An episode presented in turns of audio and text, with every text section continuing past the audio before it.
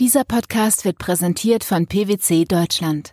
Für alle, die sich für die digitale Transformation einen Partner wünschen, dem sie vertrauen können. PwC Deutschland. Trust in Transformation.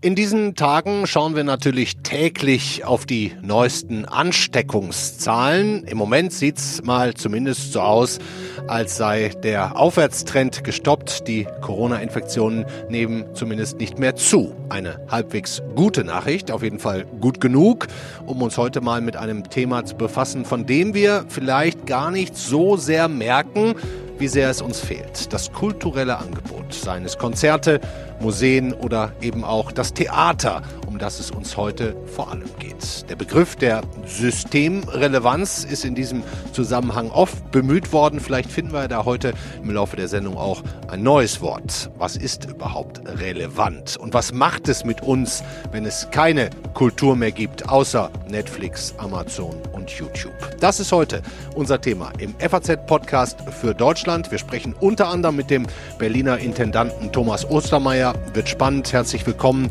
an diesem Montag, den 23. November. Ich bin Andreas Krobock. Schön, dass Sie dabei sind.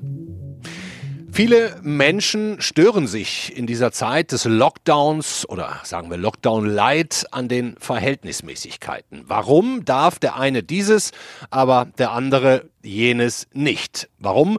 Und verzeihen Sie mir bitte diesen vielleicht schon leicht überstrapazierten Vergleich. Warum darf man zu Ikea, aber nicht ins Theater? Dahinter steckt natürlich die Frage, was ist systemrelevant. Der Kulturbetrieb, egal ob Theater, Konzerte, Museen, jedenfalls offensichtlich nicht. Ich bin sehr neugierig, wie das unser FAZ Theaterkritiker sieht, mit dem wir hoffentlich jetzt verbunden sind und den wir dann sofort selbst fragen können. Hallo Simon Strauß. Hallo Andreas, freue mich. Simon, richtig oder falsch aus deiner Sicht, dass es keine Aufführungen gibt gerade? Falsch. Grundsätzlich falsch aus meiner Perspektive ähm, des Theatergängers, des Theaterkritikers, des Theaterverrückten. Aber natürlich richtig aus meiner Perspektive als ein Bürger, der nicht weiß, wie die Bedrohungslage wirklich am Ende ist in einem äh, Theater. Ähm, es ging ja bei der Argumentation nicht so sehr, also der Argumentation, dass es geschlossen wurde, nicht so sehr darum, dass innerhalb des Theaters die Ansteckungen so groß sind. Dafür gab es ja wohl keine wirklichen Beweise, aber die Anfahrten und Abfahrten und das alles drumherum ähm, unter der ähm, Maßgabe, dass man Kontakte äh, verringern und reduzieren muss, ist das natürlich schon ähm, einsehbar. Ich finde aber der, deswegen ist falsch, vor allem, äh, dass man das so gemacht hat, ohne wirklich sich zu überlegen, wie man es begründet. Ja, äh, das glaube ich war der größte Fehler bei der ganzen Angelegenheit. Also mhm. meinetwegen kann man das machen mit den mit den mit den Schließungen des Theaters, aber da muss man sich eine gute Argumentation einfallen lassen und man muss auch deutlich machen, wie schwer es einem fällt, dass man die Theater schließt. Ja, wenn wir vielleicht zunächst mal auf das Wirtschaftliche gucken wollen. Also wie geht's den Leuten? Wie geht es der Theaterszene? Wie geht es den, den Künstlern? Ähm, vielleicht mal vorweg, die Politik hat den Betrieb ja jetzt nicht einfach gestoppt, sondern sie hat, ich glaube, 30 Millionen Euro in die Hand genommen und allein an die deutschen Theater verteilt, an die privaten, äh, die nicht von der öffentlichen Hand sowieso getragen werden. Ist ja auch nicht ganz wenig, oder?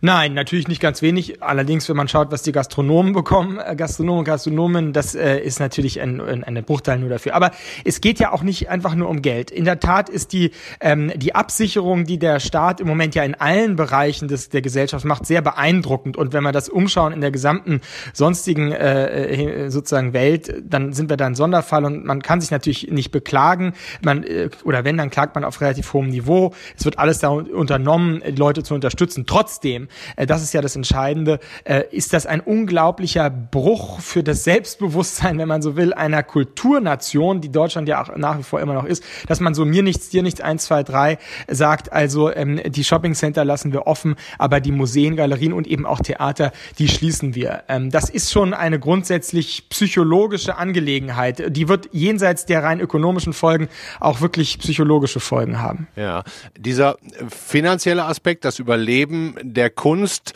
lässt sich also vielleicht irgendwie bewerkstelligen. Aber die nächste Frage, und da sind wir bei diesem Punkt Kultur allgemein Systemrelevanz. Bevor du darauf nochmal antwortest, spiele ich mal ein, was die Schauspieler Dörte Lisewski und Burkhard Klausner dazu auf äh, der digitalen FAZ Theaterveranstaltung gesagt haben. Naja, wenn man dieses etwas äh, unschöne Wort System ähm, überhaupt benutzen will. Sie wissen, das ist historisch auch äh, beschmutzt äh, worden, äh, spätestens seit der Weimarer Republik.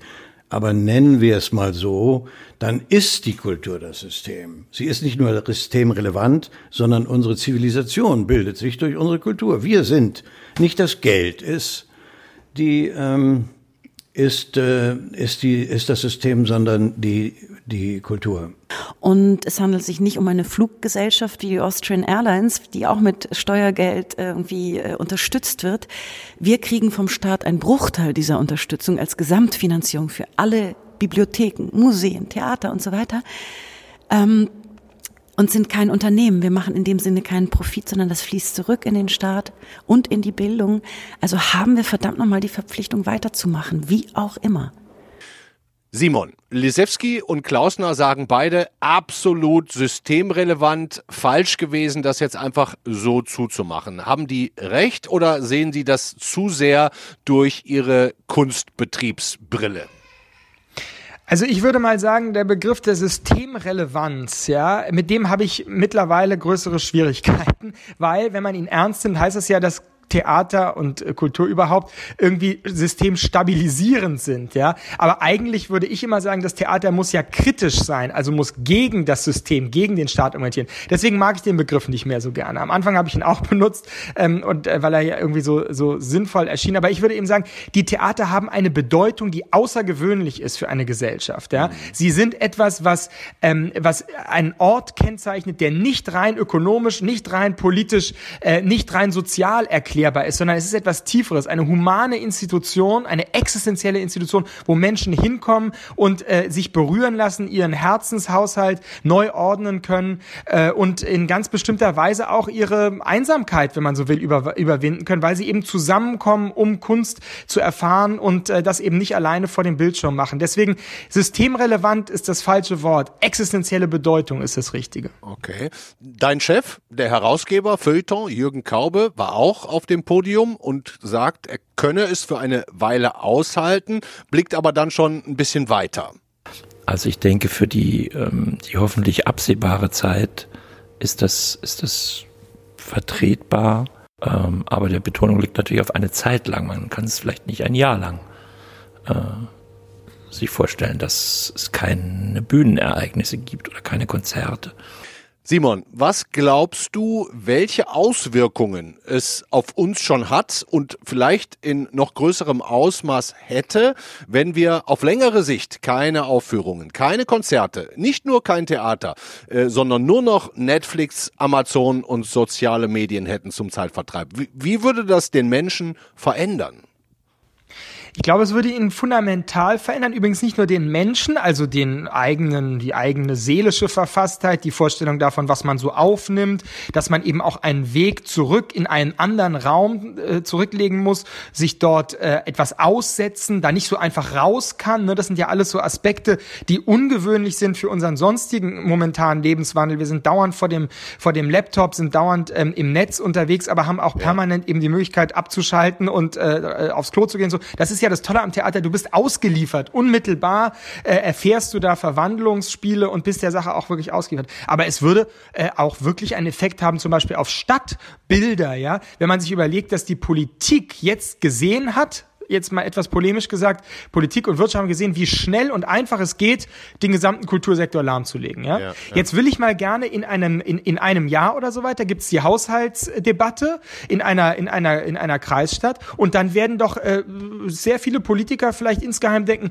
ach Gott, es ging doch eigentlich auch ohne, ja, ohne die Theater, ohne die Konzerthäuser, ohne äh, die Kultur. Und das wird die große Gefahr sein, würde ich sagen, dass man in dieser Situation eben mit voller Wucht dagegen argumentiert und sagt, nein, eine, ein Land wie Deutschland, ja, das die Straßennamen, da kann man es immer dran ablesen, nach ähm, Künstlern, Kulturträgern, Intellektuellen ähm, äh, benennt, ja, und nicht einfach nach Bäumen nur oder nach äh, nach Nummern, ja, so ein Land wie Deutschland, das also die Kultur selbst in den Straßennamen so hoch schätzt, dass da unmittelbar wichtig ist, dass sie in jeder kleineren Stadt auch ein Theater äh, es gibt. Ja, das haben wir noch. Diese kostbare Struktur haben wir noch und die drohen droh, drohen wir jetzt äh, zu verlieren, wenn wir uns nicht sehr anstrengen und Argumente sammeln, um die Politik da zu beeindrucken. Mhm. Sehr gut, dass du es tust. Mach da mal weiter.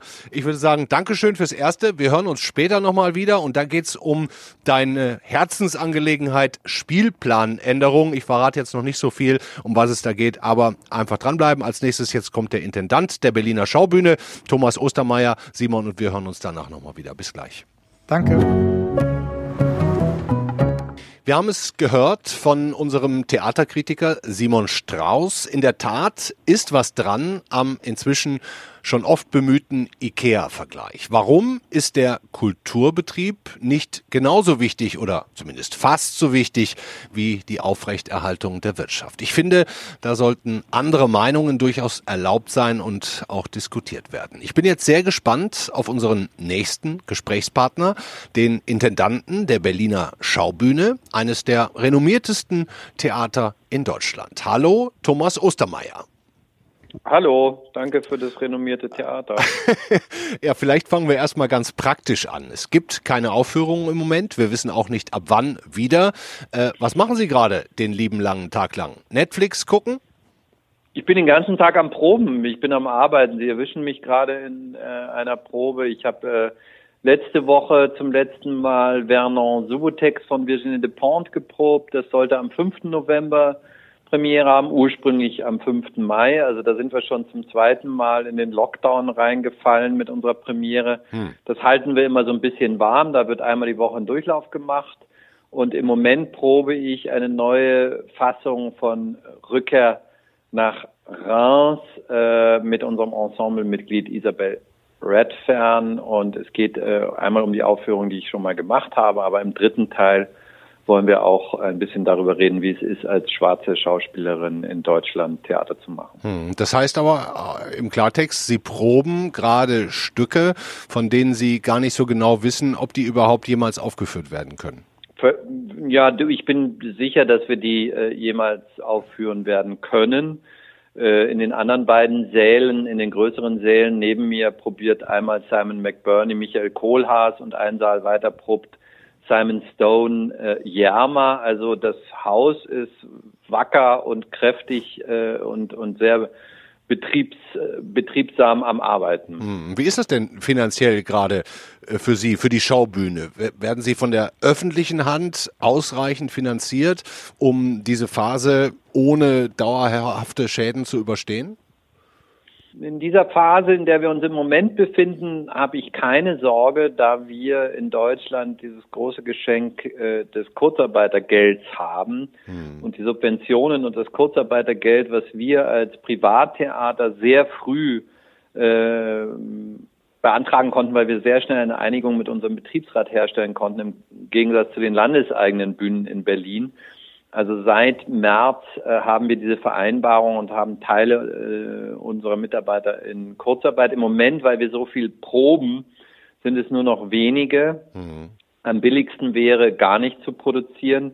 Aber richtig schlimm wird es, wenn wir wieder vor Publikum gehen und nicht ausverkaufen dürfen, also den Saal nur halb besetzen dürfen und äh, nicht die Einnahmen aus den Gastspielen haben. Wir spielen im Jahr äh, mindestens 20 verschiedene Länder. Äh, bis zur Pandemie war das zumindest so. Ja. Und äh, da haben wir große Einnahmen erzielt, die in unserem Budget drinstehen und die wir auch brauchen, um den Betrieb aufrechtzuerhalten. Das ist ja eine ganz interessante Sache, die Sie da gerade sagen, dass es vielleicht finanziell fast einfacher wäre, jetzt mit dem Kurzarbeitergeld über die Runden zu kommen, als dann vor ja äh, eben nicht ausverkauft Saal, sondern mit äh, Platz dazwischen wenig Publikum zu spielen und dann eventuell noch weniger Geld zu bekommen, als es jetzt ist. heißt, äh, kommt daher auch Ihre Idee, Ihr Vorschlag, den gesamten Theaterbetrieb einfach über den Winter zuzumachen und dafür dann den Sommer in der Hoffnung, dass Corona dann hinter uns liegt, wieder aufzunehmen? Ist das der Grund? Das hat ein bisschen was, das hat ein bisschen was damit zu tun, weil wir natürlich hoffen, dass wir im Sommer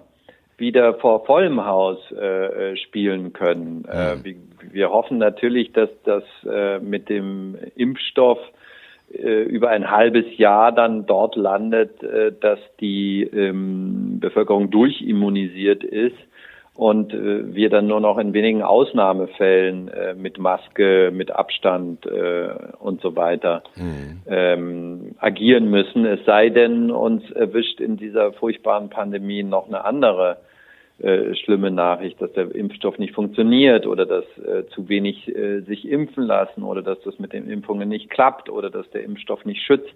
Mhm. Das ist ja alles noch möglich. Aber ich kann mir schon ein Szenario vorstellen, wo man auf die wenigen Vorstellungen im Winter, die vor halbleerem Saal spielen oder in anderen Bundesländern vor 50 Leuten spielen, verzichtet und dann im Sommer das kompensiert. Wir sind als ein Privattheater, was von der öffentlichen Hand zwar sehr ähm, stark äh, finanziert wird, aber wir sind als ein Privattheater natürlich sehr viel mehr konfrontiert mit der Frage, wann lohnt es sich und wie lohnt es sich weil wir so stark von den Einnahmen abhängen. Mhm. Wir spielen über ein Drittel unseres Budgets über Box Office und äh, Gastspiele ein. Und deswegen müssen wir ein bisschen schärfer kalkulieren. Im Übrigen sind wir auch in der wirtschaftlichen Verantwortung für dieses Haus. Das heißt, wenn wir in eine Schieflage kommen, müssen wir Insolvenz anmelden oder geraten sonst in die Situation einer Insolvenzverschleppung. Mhm. Das gilt natürlich für die gesamten Intendanten, die an landeseigenen Bühnen arbeiten äh, nicht, nee. weil die mhm. Defizite immer wieder von den Kommunen oder den Städten aufgefangen werden. Mhm. Aber heißt das, wenn ich das jetzt mal so ein bisschen provokant fragen darf, im Umkehrschluss nicht auch, dass Sie sagen, niemand braucht gerade das Theater dringend, äh, es hat den Menschen dieser schwierigen Zeit auch gar nicht so viel zu geben, äh, äh dass es eigentlich stattfinden müsste? Ich kann mir schon vorstellen, dass das Theater den Menschen in dieser Zeit was geben kann. Jedenfalls ist es das, was uns gespiegelt wurde ähm, für die kurze Zeit, in der wir spielen durften. Hm. Sehr viele unserer Zuschauer haben uns geschrieben, wie wichtig das für sie ist, dass sie sich fast wie zu Hause fühlen, wenn sie zu uns kommen. Hm. Aber auch unser Online-Programm, was ja zu großen Teilen aus alten und neuen aufgezeichneten Inszenierungen bestand, hat äh, für viele eine ganz, ganz große Bedeutung gehabt und wir haben sehr emotionales Feedback darauf bekommen. Ich glaube allerdings nicht, dass wir etwas zu dieser Pandemie beitragen können, was irgendwie ähm, ja was mit der Bekämpfung dieser Pandemie zu tun hat. Das Einzige, was wir beitragen können, ist vernünftig zu bleiben, abzuwägen, der Politik zu glauben, wenn sie abwägt, äh, dass das die richtige Abwägung ist. Mhm. Also ich, ich finde die Überlegung, äh, dass um das Infektionsgeschehen einzudämmen, das Theater äh, in die zweite Reihe treten muss, durchaus nachvollziehbar und bin auch gerne bereit, mh, da alles für zu tun. Mhm äh, um von unserer Seite gegen das Infektionsgeschehen zu kämpfen. Mhm. Wir haben das gemacht mit unseren äh, Hygienemaßnahmen, die wir eingeführt haben, sehr streng. Wir haben eine neue Klimaanlage zum Glück. Bei uns wird die Raumluft alle halbe Stunde komplett mit Außenluft ausgetauscht. Ähm, also das Spielen in der Schaubühne scheint äh, relativ sicher zu sein. Äh, bei mir kommt einfach dazu, dass ich ähm, einen Bruder in der Familie habe, der Arzt ist und eine kleine Klinik im Schwäbischen leitet und dort auch eine Covid-Station zu betreuen hat. Mhm. Und äh, da bring, da lasse ich mich eben immer updaten. Und wenn man äh, direkt hört, was die Situation der Pflegekräfte und der Ärzte ist im Moment, dann wird man doch, äh, wenn man äh, sensibel und bescheiden genug ist, äh, ein bisschen vernünftiger und sagt sich, okay, es gibt im Moment Orte, an denen es ist äh, sehr, sehr viel brenzliger. Das sind die Krankenhäuser, das sind die Pflegeheime. Und da müssen wir unsere Solidarität zeigen. Und vielleicht ist das auch schon Solidarität, auf allen Ebenen zu versuchen, äh, mitzutun. Ja. Die nächste und fast letzte Frage stelle ich auch mit Blick auf das FAZ-Projekt Spielplanänderungen. Das kennen Sie. Ähm, äh, da komme ich auch gleich mit Simon Strauß nochmal drauf. Sind denn die Stücke, die an den deutschen Theatern gespielt werden, Ihrer Meinung nach in der Mehrzahl relevant genug?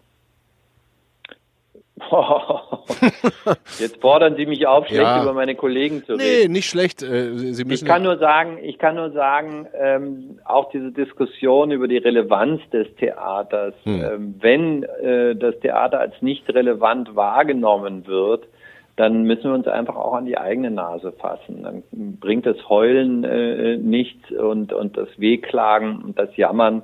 Ähm, bitte, bitte, wir sind aber doch wichtig. Also wenn jemand gesagt wird, wir erachten euch nicht als wichtig, dann können wir unsere Wichtigkeit nur dadurch äh, beweisen, dass wir relevante äh, Aufführungen machen. Und ähm, möglicherweise sind wir da ein bisschen äh, aus der Mitte der Gesellschaft äh, rausgerutscht. Das hat mehrere Gründe und das würde jetzt auch die Zeit aber ich meine, Sie sind ausverkauft, haben Sie gerade gesagt. Sie sind meistens ausverkauft innerhalb kürzester Zeit. Nee, wir sind, wir sind nicht nur meistens ausverkauft, wir haben die Monate ja. vor dem Lockdown jeden Monat mit 100 Prozent abgeschlossen. Ja. Ähm, aber ich gebe mich da auch keine Illusionen hin, weil ähm, ein ausverkauftes Theater ist natürlich im Vergleich mit einem äh, Fernsehfilm oder einem Kinofilm äh, ne, immer noch eine geringere Anzahl an äh, Publikum. Ja. Ähm, wenngleich einige unserer Aufführungen, die 200, 250 oder über 300 Aufführungen hatten, die schaffen es dann schon, äh, äh, mit Filmen zu konkurrieren. Mhm. Ähm, aber ich, ich, ich sehe die Relevanz von Theater nicht, äh, ich würde die nicht daran bemessen, ob ein Theater voll ist oder nicht voll ist. Dafür habe ich zu viele für mich in meinem Leben relevante Theateraufführungen gesehen, äh, wo ich nur in einem Drittel gefüllten Zuschauersaal saß. Also es gibt bestimmt sehr viele relevantes Theater, ähm, was gerade dabei ist, sich durchzusetzen und relevant zu werden mhm. und deswegen noch nicht so, eine, so ein großes ähm, Publikum hat. Erreichen Sie denn genügend junge Leute oder, oder muss man sich Sorgen machen, dass Theater irgendwann... Ich bin immer wieder besorgt, ich bin immer wieder besorgt. Auch das klingt jetzt äh, vielleicht etwas überheblich, aber trotzdem, wenn ich an anderen Theatern bin, wie alt das Theater, äh, wie alt das Theater, wie alt die Zuschauer sind. Ja das haut mich dann doch immer wieder um. Und wir haben hier in, äh, in dem, im Großteil ein Publikum zwischen 20 und 40, aber ich weiß auch, dass wir äh, ein Theater sind, wo viele Eltern mit ihren äh, erwachsenen Kindern reingehen, also so Anfang 20 hm. oder zwischen 16 und, und 25 und dann gemeinsam sich das angucken und darüber reden, was sie gesehen haben und hoffentlich sich die Köpfe heiß reden. Hm. Also es scheint, wir, wir scheinen ein transgenerationelles Theater zu sein. Hm. Dann erlauben Sie mir noch die Abschlussfrage. Ich ähm, finde es sehr interessant, was Sie ähm, erzählen. Das, das scheint für mich so ein bisschen in die Richtung zu gehen, dass Sie als privates Theater natürlich einen ganz anderen ökonomischen Druck haben, Sie auch ganz anders dann mit ihren Spielplänen, mit ihrem Publikum, mit allem, was sie planen, auch jetzt in dieser Corona-Zeit umgehen als ein äh, städtisches oder staatliches Theater, das ja ohnehin gefördert wird und vielleicht ein mhm. bisschen Druck bekommt, wenn mal die Auslastung nicht ganz so groß ist, wie der Kulturdezernent sich das so vorstellt. Aber ist das ein Problem? Ist das ein urdeutsches Problem, dass staatlich geförderte Theater, das Theater, Kulturbetrieb sozusagen als schützenswert gilt, dass das eigentlich nicht die richtige Strategie ist, um richtig nach vorne zu kommen? Doch, das ist die richtige Schon. Strategie, weil mhm. wir sind ja viel im Ausland unterwegs und gerade im angelsächsischen Raum, wo wir auch sehr viel spielen, in London, in New York, in Australien, ähm, wird uns immer wieder gespiegelt, äh, wie sehr uns die Kollegen beneiden, auch die Regisseure beneiden und sagen, das eigentlich relevante Theater unserer Zeit wird heute in Deutschland gemacht und deswegen sind auch so viele ähm, internationale Regisseure. Also bei unserem Haus ist das eben Katie Mitchell, Simon Stone, Simon McBurney, Anne-Cecile van der Lem, Caroline Nguyen. sind alles TheatermacherInnen aus verschiedenen europäischen Ländern, die hier eine Theaterlandschaft vorfinden, wo sie die Visionen, die sie haben, verwirklichen können. Ja. Und wo auch ein Publikum so gewachsen ist über die Jahrzehnte und sich so herausgebildet hat, äh, dass es imstande ist, diese Ästhetiken wahrzunehmen und zu schätzen und auch auf dieser Höhe der äh, konkurrierenden Ästhetiken einen, Zuschauergenuss sich rauszuziehen. Also da ist da ist äh, auf der Seite der Theatermacher sehr avanciert äh, das deutsche Theater zu betrachten, aber auch auf der Seite der Theaterzuschauer mhm. etwas, was ähm, in anderen Ländern äh, die eine oder andere Aufführung, die hier beklatscht wird, glaube ich, hätte in, in, in, in New York oder in, Eng in England oder Paris gar keine Chance. Also wir, wir sollten, glaube ich, sehr genauso stolz sein auf das, was wir hier haben als Theaterlandschaft, wie das uns immer wieder bewiesen wird durch den äh, Neid der äh, anderen äh, Theatermacher aus anderen Ländern, die sagen, Mensch, verteidigt das bloß, haltet daran bloß fest an dieser äh, Theaterform. Ja. Vielen Dank, Thomas Ostermeier. Sehr interessant, äh, sehr spannend, auch nicht kulturpessimistisch. Das freut mich. Äh, ich bedanke mich sehr fürs Gespräch. Ich hoffe, ähm, dass Sie noch lange weitermachen können. Dankeschön an den Intendanten der Berliner Schaubühne, Thomas Ostermeier. Ja, bitteschön, bitteschön. Thomas Ostermeier durchaus pragmatisch seine Gedanken zum Kultur-Lockdown, nenne ich mal so, aber eben auch sehr gut nachvollziehbar. Wir haben die Sendung mit unserem Theaterkritiker Simon Strauß begonnen und wollen sie auch mit ihm beenden. Simon, bist du wieder da? Ja, ich bin da. Was mich mal zuerst interessieren würde, machen die privaten Theater irgendwas besser aus deiner Sicht als die staatlichen? Gibt es da signifikante Unterschiede? Nee, das würde ich nicht sagen, aber natürlich ähm, haben sie eine ganz andere Form von Dringlichkeit. Also die müssen natürlich ganz anders auch nachdenken, ähm, wie sie ihre Spielpläne ähm, gestalten, äh, Gastspiele äh, organisieren und solche Geschichten nicht. Also es ist einfach von der Organisation ein anderer Druck drauf und das merkt man natürlich schon so im Klima eines privaten Theaters als jetzt ein durchsubventioniertes staatliches Theater. Ne? Das mhm. gibt da schon Unterschiede. Mhm. Worauf ich hinaus will, ist klar, ist letztlich eine deiner Herzensangelegenheiten äh, in den letzten Monaten, vielleicht sogar Jahren. Du hast auch ein Buch dazu geschrieben namens Spielplanänderung. Wir haben in den letzten Wochen eine Menge Videos gedreht. Du und dein Team, ihr habt Texte geschrieben. Das verlinke ich auch alles nochmal in den Show Notes. Was ist da das Thema? Was ist das Problem? Das Problem ursprünglich vor zwei Jahren, als wir angefangen haben mit Spielplanänderungen, ähm, war, dass wir gesagt haben, die Spielpläne Land auf, Land ab an den Theatern sind mehr oder weniger alle etwas konventionell geworden. Ja, die spielen die Klassiker hoch und runter, zehn bekannte Autoren, die man auch noch aus der Schule kennt. Auch wenn man jetzt nicht ins Theater geht, würde man zum Namen Schiller, Goethe, vielleicht sogar noch Ibsen, Horvath ähm, äh, was verbinden so. Und äh, das machen sie einerseits, andererseits adaptieren sie, also transformieren alles Mögliche, was ihnen so zwischen die Finger kommt. Romane, Filme, Beziehungsratgeber.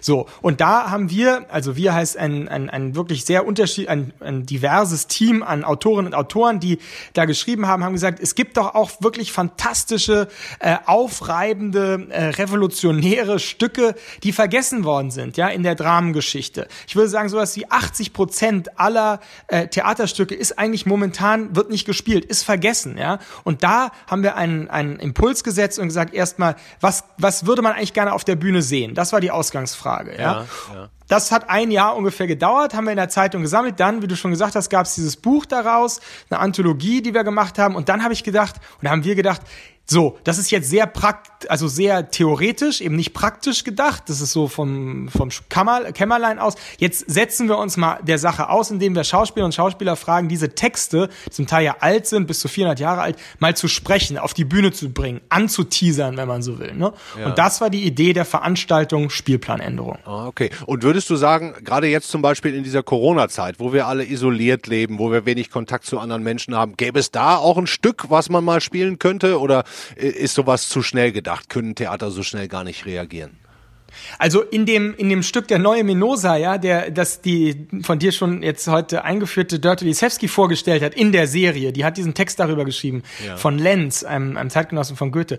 Da geht es genau, witzigerweise natürlich, um so eine, eine ähm, Pandemiesituation. Da heißt es nämlich auch, kommt ein Fremder, ein fremder Prinz nach Europa und da heißt es an einer Stelle, ähm, äh, ob er nicht in Quarantäne gehen müsste, um nicht die Pest äh, sozusagen nicht ins Land zu bringen, ja. Das ist natürlich so eine Passage daran, die haben haben wir auch am, am, am vergangenen Wochenende da in der Volksbühne lesen lassen, die einen natürlich sofort aufhören lässt. Ne? Weil sowas wie, wie, wie Pandemiesituationen, Pest eben insbesondere, damit haben Theater ja auch in früheren Zeiten schon äh, unglaublich zu tun gehabt, nicht? Es ist so, so krass, wenn man sich das überlegt. Also zu Shakespeares Zeiten wurden genau wie heute auch in Situationen der Pandemie Theater als erstes geschlossen äh, von den Puritanern, weil man auch gesagt hat, sozusagen da gehen die Leute hin, um sich zu amüsieren, Unterhaltung, Freizeit. Ne? Hat mhm. sich gar nicht so viel verändert. Das ist ja heute auch die, die Argumentationsweise. Ne? Okay. Dabei ist das Theater, würde ich eben sagen, und das zeigen, versuchen wir auch mit dieser Auswahl zu zeigen, ist eben mehr als Unterhaltung, mehr als reine Freizeit. Es ist eben die Party, die Unterhaltung und, ähm, und Bildung gemeinsam feiern. Und am Ende kommt eben Theater bei raus. Ja, wie sähe denn für dich eine ja, perfekte Theaterwelt in der Neuzeit aus? Also wie würde es nicht nur dir, sondern vielleicht auch einer Generation Netflix Spaß machen?